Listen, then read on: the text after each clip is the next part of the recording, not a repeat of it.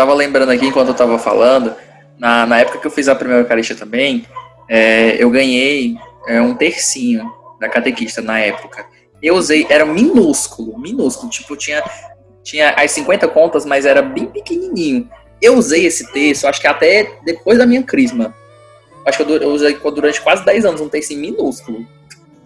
Sabe o que foi que aconteceu com a minha medalhinha? Ah. É, quando eu tinha anos, eu tinha umas, uma blusa na época que ela era cheia de frufruzinho, sabe? Na, na frente, né? Da blusa. Aqueles frufruzinho e umas, umas, umas rosinhas vermelhas, sabe? Bem pré-adolescente, né?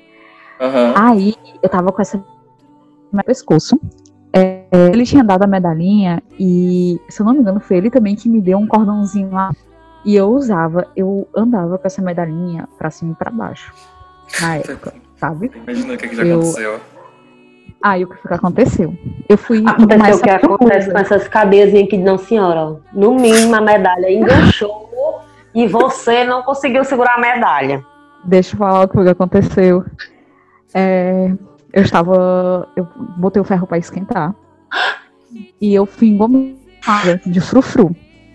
Nesse negócio de enganar, engomar o ferro aqui de casa, eu não sabia que ele tava com problema. O ferro papocou e explodiu fiasco pra todo canto da casa. E eu ia me queimar inteira com os fiascos de, de energia.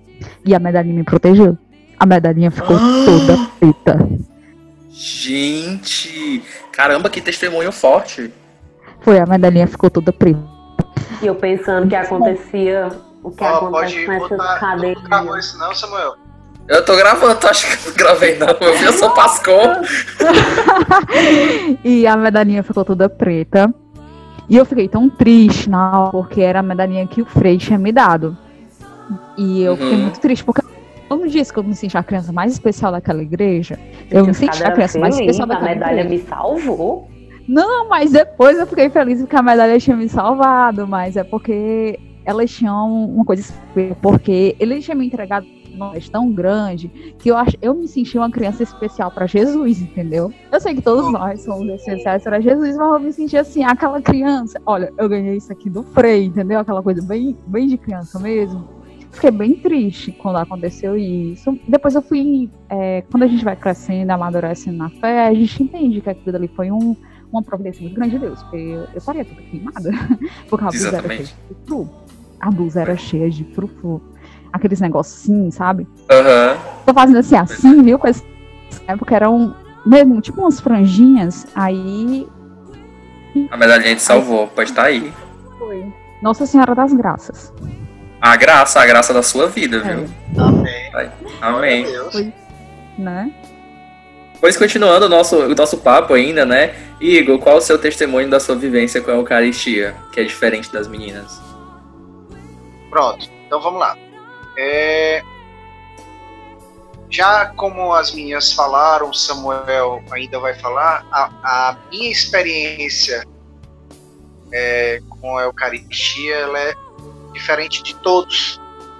Pelo simples fato que eu fiz a primeira Eucaristia, fiz a, a Crisma depois de adulto. E pude ver que aquele friozinho na barriga, aquele medo também ainda persistia, né? Que falava quando as meninas falaram aí em relação à questão daquela aquele medo, aquela insegurança e tudo. É, como adulto também eu senti isso, e foi um momento também muito forte. É, achei muito, muito mesmo. Mas quando eu me crismei, é, realmente eu percebi que compromisso tinha sido firmado. Que a chama que foi colocada no meu coração, ela não se apagou. E nesse dia eu lembro de uma música que, que tocou praticamente a minha. Que na verdade nesse dia é, quem estava presidindo era o bispo e quem estava ao lado dele era o nosso vigário episcopal da época, que era o Raimundo Nato. E ele cantando aquela música, como é bom sentir o teu amor tocar em mim. Como é bom sentir o teu amor tocar em mim. Teu amor tocar em mim. Brisa suave, vento impetuoso, chama que queima e purifica. E assim vai. Um momento muito interessante, o meu amadurecimento espiritual. E achei que a cada dia vai melhorando. Faz subir tuas centelhas de... Pois é, a experiência de cada um, né, ela seja criança, seja adulto, eu acredito que passa pela essa, pela essa mesma sensação de nervosismo, principalmente para a confissão. Eu lembro também que a minha época, quando eu fui para me confessar, eu, eu tinha escrito a catequista na época, né, aqui em Maranguape, ela é muito conhecida, que é a dona Alzirinha. Era a tia Alzirinha, né, menina? Exatamente, a tia Alzirinha. É uma senhora de um coração gigantesco, assim, uma educadora, assim, de Deus, de Deus, né? Ela é professora, ela é diretora de uma escolinha, é, de uma escola, né, fundamental, e as aulas, né, as catequeses eram nessa escola, por sinal. A gente, era sábado de manhã, enfim. Na minha época, eu acho que eu fui talvez mais novo aqui de todos, né, que comentaram. Eu tinha nove anos na época. E eu recordo que ela pediu pra gente escrever num caderninho, assim, numa folhinha, os nossos pecados, né, pra gente confessar. E na época, eu fiquei, assim, morrendo de vergonha porque os meus pecados eram briguei com a minha mãe, né, desobedeci, né, então, assim, umas é, coisas que a gente vê, assim, como pecados veniais, né? Mas que na época né, era, era muito forte. Eu tinha vergonha de confessar isso, porque eu sabia que estava errado, mas eu tinha vergonha de confessar para Deus que eu tinha brigado com a minha mãe, desobedecido, né? Então eu tava muito nervoso, muito nervoso. Eu suava, assim, minha mão suava. E na hora de rezar o ato de contrição não saiu nada. Mesmo sabendo o ato de contrição todinho. Foi muito engraçado. Mas depois disso, né, é, uh, o dia da comunhão em si, da primeira Eucaristia, foi um momento também muito especial. Eu acredito, até como num podcast que a gente falou, no episódio passado, a gente falou sobre a questão de ter uma boa é, formação, tanto catequética de primeira Eucaristia quanto de Crisma, influencia muito positivamente nas decisões que a gente vai tomar futuramente, né? é, também foi na minha primeira Eucaristia que me motivou a fazer trabalhos pastorais. Né? Eu queria estar perto de Cristo, eu queria vivenciar aquilo mais vezes e fazer com que outras pessoas também vivenciassem aquilo. Não para tanto que ainda hoje eu faço isso, também como a Veni falou, sendo agente de pastoral da comunicação. É, e aí, um fato engraçado do dia da minha primeira Eucaristia foi que eu estava tão nervoso, mas tão nervoso, e na, na fila para comunhão, é, quando chegou minha vez, uh, eu coloquei a, a mãozinha postas, né? Mas eles estavam dando, né, a Eucaristia na boca, né, diretamente na língua. E aí eu estendi a língua assim para fora, mas eu tava tão nervoso que eu não consegui, uh, né, comungar. A hoxa caiu. Eu entrei num pânico tão grande, eu assim, meu Deus, eu derrubei o Santíssimo e agora? Na, na época, né, eu fiquei assim, a, a assim, mas aí o, o diácono que estava auxiliando o padre, né, me acalmou, fez é, com todo cuidado. Foi a primeira vez que eu vi uma hoxa caindo no chão, né? Foi culpa minha ainda, mas eu tava muito nervoso, eu não sabia o que fazer, né? E eu pedi desculpa, desculpa, desculpa, desculpa. É, e aí ele recolheu, né? Consumiu e aí me deram a minha, né? Então, desde desde aí eu já pude ver a, a importância e a gente pode perceber aqui também pelo depoimento da Aline, pelo depoimento do Igor e da Vene, o quão a gente reconhece naquela partícula, né?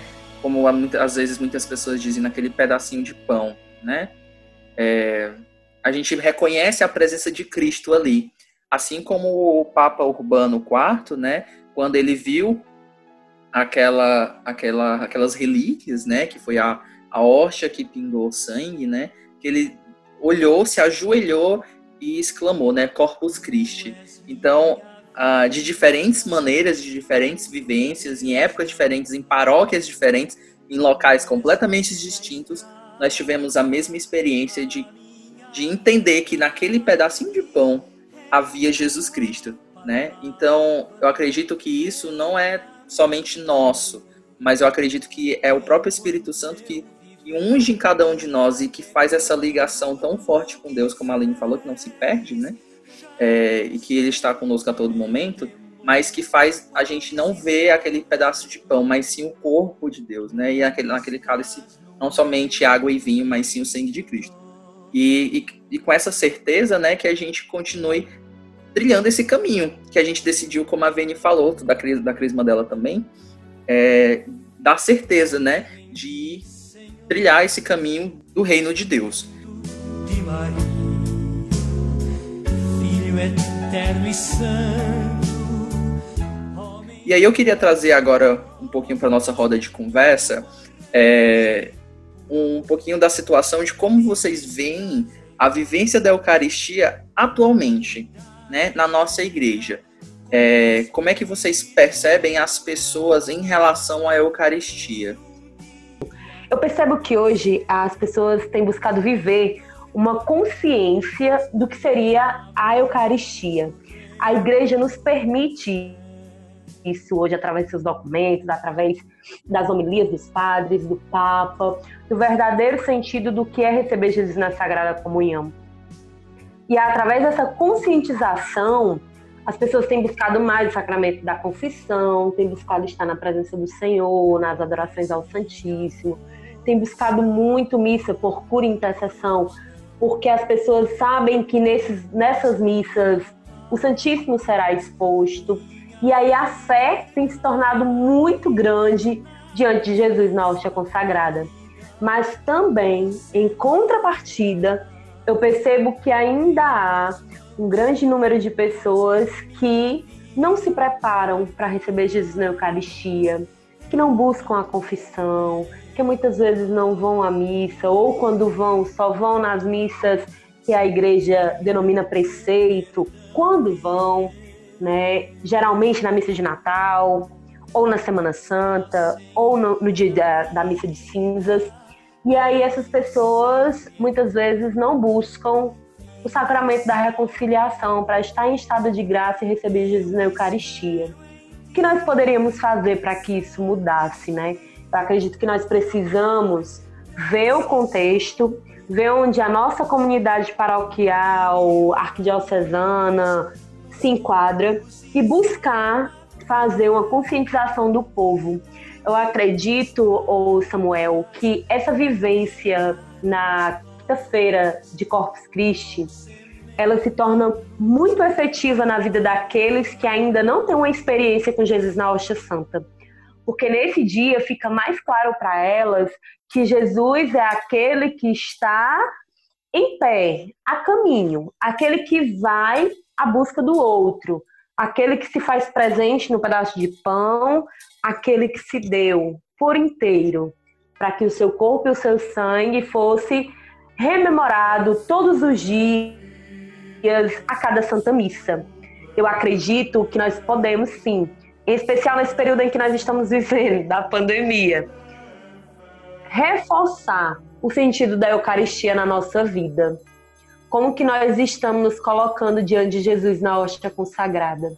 Será que nós estamos nos entregando verdadeiramente, entregando tudo que nós temos e somos, tanto no nosso serviço de missão e evangelização?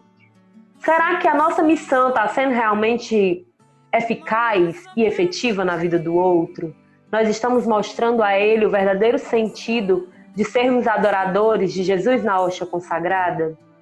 Eu acho que nós precisamos compreender que quando nós vivemos verdadeiramente o encontro pessoal com este Jesus, que se dá na cruz e se faz tão perfeito naquele pedaço de pão, que ali é o seu corpo e o seu sangue transfigurado pelas mãos de um sacerdote, quando nós vivemos isso em nossa vida, nós conseguimos levar o outro até essa percepção de que ali verdadeiramente é Jesus porque o nosso testemunho, ele é a ação da nossa oração.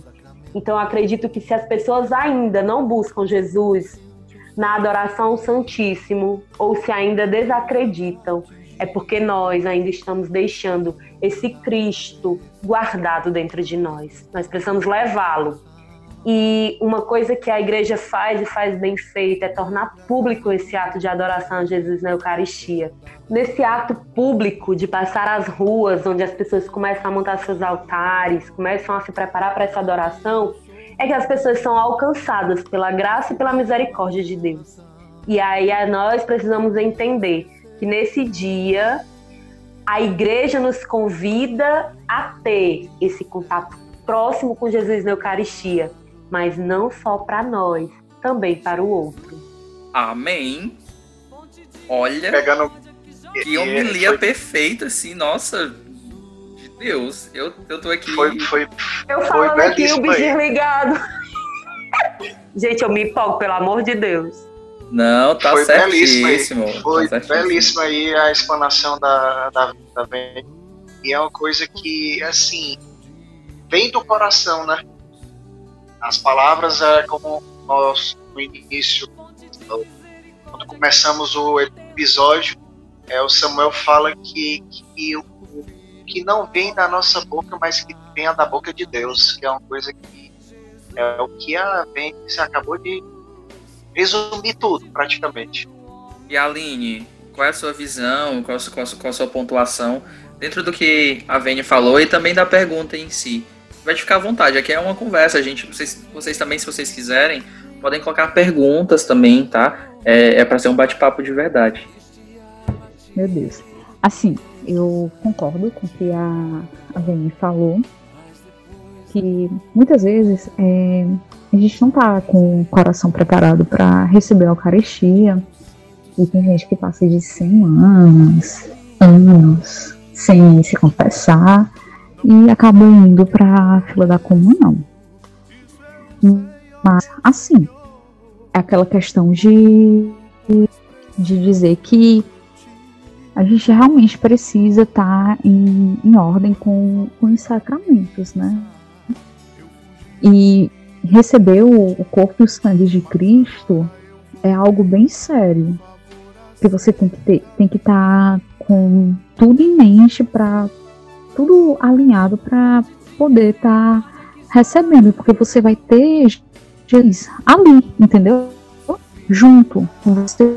Foi isso.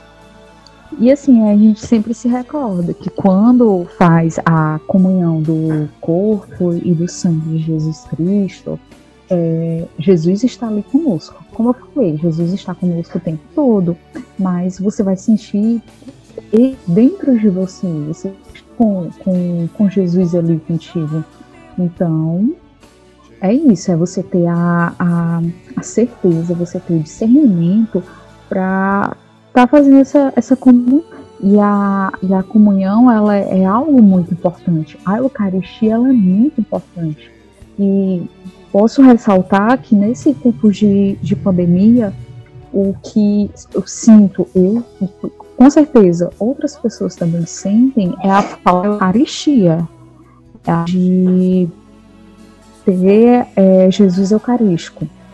Apesar da gente ver ele pelas redes sociais, de sentir a presença dele em nossas orações, mas sentir aquela falta da Eucaristia, de pensar assim, poxa, todos os dias tem missa na minha paróquia ou na comunidade perto da minha e às vezes eu nem ia, entendeu? Então é para você pensar, né? Para você refletir e esse realmente para isso, é, nos renovarmos dentro da, das promessas de Cristo. É, quando a, a Vênice estava falando é, a respeito do receber o corpo de Cristo, de estar presente em comunhão, aqui em Maranguape, eu não sei se as meninas estão acompanhando nas nossas mídias, mas eu achei interessante que o pároco ele pesquisou juntamente aí com a equipe litúrgica da nossa paróquia. Da comunhão é, espiritual? Meu é, Jesus, da... creio que estás verdadeiramente presente, presente no Santíssimo Sacramento do altar. É? Vai, continua aí, é bom Exatamente que... essa. Ela é. Tu, tu vai encontrar ela no site do Vaticano. Eu sei, eu sei, eu conheço. Pronto, pronto, então deixa eu refazer. Mas eu achei interessante que toda missa que a gente faz aqui, é tanto na transmissão via Facebook quanto via YouTube. Meu Jesus, creio que estais presente no Santíssimo Sacramento do altar. Amo-vos sobre todas as coisas, e minha alma suspira por vós. Mas como não posso receber-vos agora no Santíssimo Sacramento, vinde, ao menos espiritualmente, ao meu coração. Abraço-me convosco como se já estivesse comigo. Uno-me convosco inteiramente. Ah, não permitais que me torne a separar-me de vós. Essa oração é de Santo Afonso Maria de Ligão. Pronto. Então essa belíssima oração que foi interpretada por nossa Benedict é, ela, toda a missa aqui na, na paróquia de Nossa Senhora da Penha, ela é lida no momento que é, é feita a entrega do corpo e o sangue de Cristo. É, e as pessoas que estão acompanhando pelas transmissões, elas fazem, elas fazem os comentários lá, elas fazem a sua oração espiritual em casa e tudo.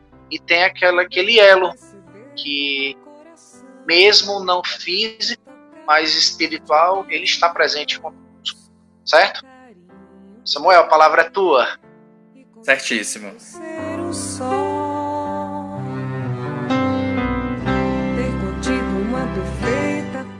E a pergunta que eu queria colocar para vocês era sobre memória afetiva. É, nós estávamos falando da nossa, das nossas vivências, né, da infância e também agora de um tempo recente para casa do Igor, da, da questão da primeira Eucaristia. Mas para vocês, né? Se vocês têm alguma memória afetiva com alguma adoração, quando fala assim adoração ao Santíssimo Sacramento que você presenciou, você recorda de alguma coisa, de algum momento? Penny? Sim, Samuel. É, a minha memória afetiva, ela me leva muito para o lado das adorações que eu pude vivenciar ao lado da minha mãe, que já é falecida. E uma das adorações que mais me marcou foi numa festa em honra a Nossa Senhora de Fátima. Foi quando o padre Reginaldo Aragão, que agora é da região Sertão, ele conduziu um momento de adoração ao Santíssimo e nos levou a termos o nosso momento de silêncio, mas também termos o nosso momento de nos colocarmos diante de Jesus na Eucaristia.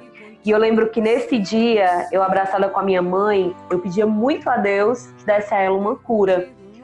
Hoje eu compreendo que todas as vezes que eu pedi pela cura diante do Santíssimo para minha mãe, eu recebi. Porque ela não está mais comigo, mas a cura espiritual aconteceu, não só para ela, como também para mim. Que testemunho forte, Vene. É, e Aline, você tem alguma memória afetiva alguma adoração? Eu tenho. É, diante do Santíssimo Sacramento, logo quando eu introduzi os meus estudos como leiga deoniana, né, porque além de a gente passa pela comunicação, eu estou estudando para Deus quiser, eu vou me consagrar ao Sagrado Coração de Jesus. E os deonianos, que é os padres que cuidam da paróquia que eu pertenço, eles têm muito também a, a testação ao Santíssimo e a Eucaristia enraizados dentro da sua, dos seus carismas. E eu aprendi a adorar o Santíssimo Sacramento é, depois que eu comecei a ter uma vivência mais forte da Uniana. Então eu lembro da minha primeira adoração, que eu não pedi nada, eu somente agradeci e fiquei olhando para Jesus e dizendo, Jesus tá lindo, ó. então é, é isso. É, é, o que eu. O que sempre me traz, né? De, de agradecer. Só agradecer. Uhum. Porque o pedido, o pedido tá no, no coração. Amém. Igor, você tem alguma memória afetiva com a adoração? E para partilhar com vocês também, eu tenho uma memória afetiva assim de adoração ela já é mais antiga, né? Eu era criança. Eu sempre fui muito afetado, acometido por muitas doenças respiratórias. E eu tive uh, tanto, não só respiratórias, mas muitas outras doenças. e teve uma época que eu quase faleci. E minha mãe me entregou muito fortemente, né, nas mãos de Deus. Na, assim que eu me recuperei, se eu não me engano, no dia seguinte teve adoração. E minha mãe me levou, né, eu já estava recuperado, né, e eu pude agradecer pela minha vida, de poder estar ali, né, diante do Santíssimo, agradecendo pelo, pelo por mais uma chance de vida que ele tinha me dado. Então eu me recordo muito que eu chorei muito naquele dia e eu não entendia porque eu estava chorando, né? Porque eu tava, porque eu era criança também, né? Mas foi muito, foi muito marcante assim para mim, foi muito importante. Sagrado, tão sublime Então é isso, gente. A todos vocês que nos escutaram, né, as convidadas aqui, eu agradeço do fundo do meu coração por vocês estarem aqui conosco participando desse projeto tão nosso, né? Por mais que parta, né, da Pascom Maranguape, mas também é de todos nós que somos pastoral e que somos católicos. Então, eu queria deixar aqui um espaço para vocês, de forma breve, quiserem fazer um agradecimento, quiserem divulgar alguma coisa, fica aberto. Aline? Eu agradeço é, o convite por participar desse podcast que é tão importante falar sobre o, o corpo e o, e o sangue de, de Jesus Cristo. Então, me senti em casa. Muito obrigada. Gratidão, Samuel, pelo convite. Foi muito bom bater esse papo com vocês, falar sobre a Eucaristia, é sempre gratificante. Igor, como é que só falou do Porque tu só fala do Samuel. Quem foi o Samuel que convidou? E quem é que lembrou? Quem foi? Quem foi que lembrou? O Samuel. Foi. Valeu, Aline!